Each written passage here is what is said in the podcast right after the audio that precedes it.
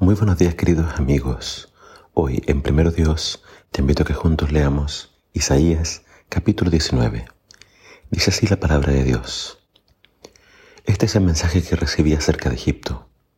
Miren, el Señor avanza contra Egipto, montado sobre una nube veloz.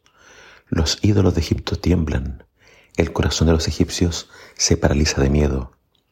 Yo haré que egipcio pelee contra egipcio, hermano contra hermano, vecino contra vecino, ciudad contra ciudad, provincia contra provincia. Los egipcios se desanimarán y yo confundiré sus planes. Rogarán a sus ídolos que les den sabiduría e invocarán a los espíritus, a mediums y a los que consultan a los espíritus de los muertos. Entregaré a Egipto a un amo duro y cruel, un rey feroz los gobernará, dice el Señor, el Señor de los ejércitos celestiales. Las aguas del Nilo no subirán para inundar los campos. El lecho del río estará totalmente seco. Los canales del Nilo se secarán y los arroyos de Egipto apestarán por la podedrumbre de las cañas y los juncos. Toda la vegetación en las orillas del río y todos los sembrados en sus riberas se secarán y se los llevará el viento. Los pescadores se lamentarán porque no tienen trabajo. Se quejarán los que lanzan los anzuelos al Nilo y los que usan redes se desanimarán. No habrá lino para los cosechadores, ni hilo para los tejedores. Estarán desesperados, y todos los obreros tendrán el corazón angustiado. Qué necios son los funcionarios de Zoán. El mejor consejo que pueden dar al rey de Egipto es absurdo y equivocado. Seguirán jactándose de su sabiduría delante del faraón. Se atreverán a presumir acerca de sus sabios antepasados ¿Dónde están tus sabios consejeros, Faraón? Que ellos te digan lo que Dios tiene planeado, lo que el Señor de los ejércitos celestiales le hará a Egipto. Los funcionarios de Zoán son unos necios y los funcionarios de Memphis son engañados. Los líderes del pueblo hicieron descargar Egipto. El Señor envió sobre ellos un espíritu de necedad para que todas sus sugerencias sean equivocadas. Ellos hacen que Egipto se tambalee como un borracho en su vómito. No hay nada que Egipto pueda hacer. Todos son débiles, la cabeza y la cola, la noble rama de palma y el rubil de junco. Y en aquel día los egipcios serán tan débiles como las mujeres. Se encogerán de miedo bajo el puño levantado del Señor de los ejércitos celestiales. Tan solo pronunciar el nombre de Israel los aterrorizará, porque el Señor de los ejércitos celestiales ha trazado planes en contra de ellos.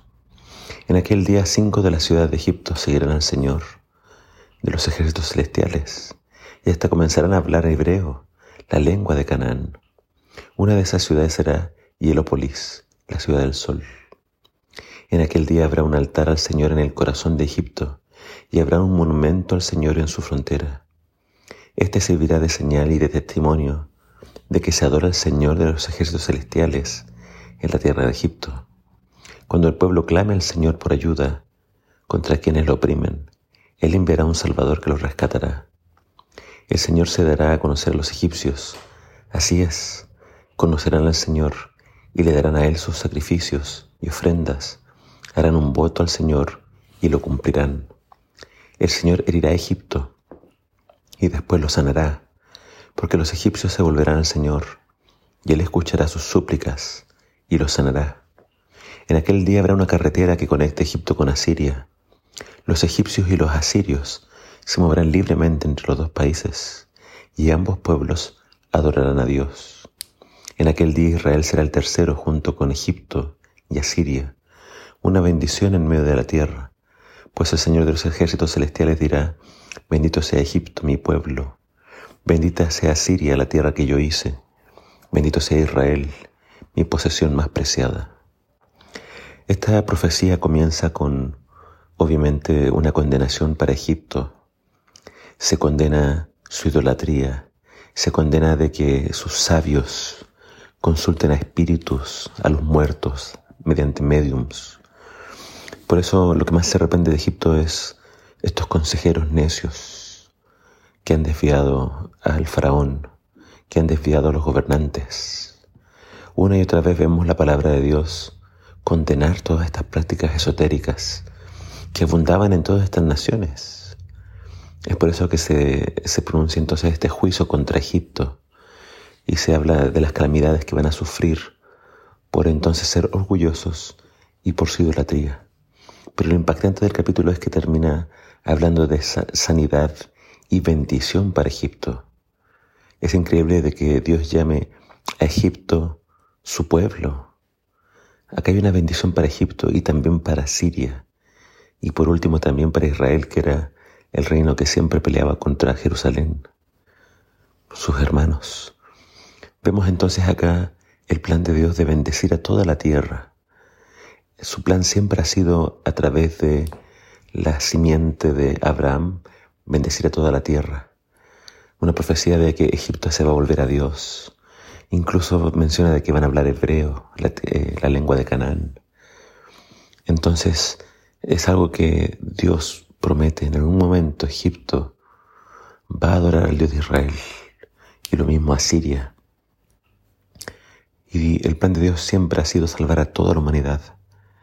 Pero acá está claramente estipulada la condición tienen que volverse a Dios, tienen que dejar sus ídolos, dejar sus prácticas. Y entonces, cuando se vuelvan al Señor, el Señor les va a bendecir y les va a sanar. Y estas mismas promesas pueden ser para nosotros. Si nosotros estamos pasando por alguna calamidad, por alguna enfermedad, por alguna situación difícil, si nosotros nos arrepentimos y nos volvemos al Señor, Él va a ser misericordioso. Él nos va a sanar y nos va a bendecir cuando nos convirtamos a Él de todo corazón. Así que haz tuya estas palabras, estas promesas, no importa de dónde seamos. Las bendiciones de Dios están disponibles para nosotros si nos acercamos a Él y le buscamos de todo corazón. Que el Señor te bendiga.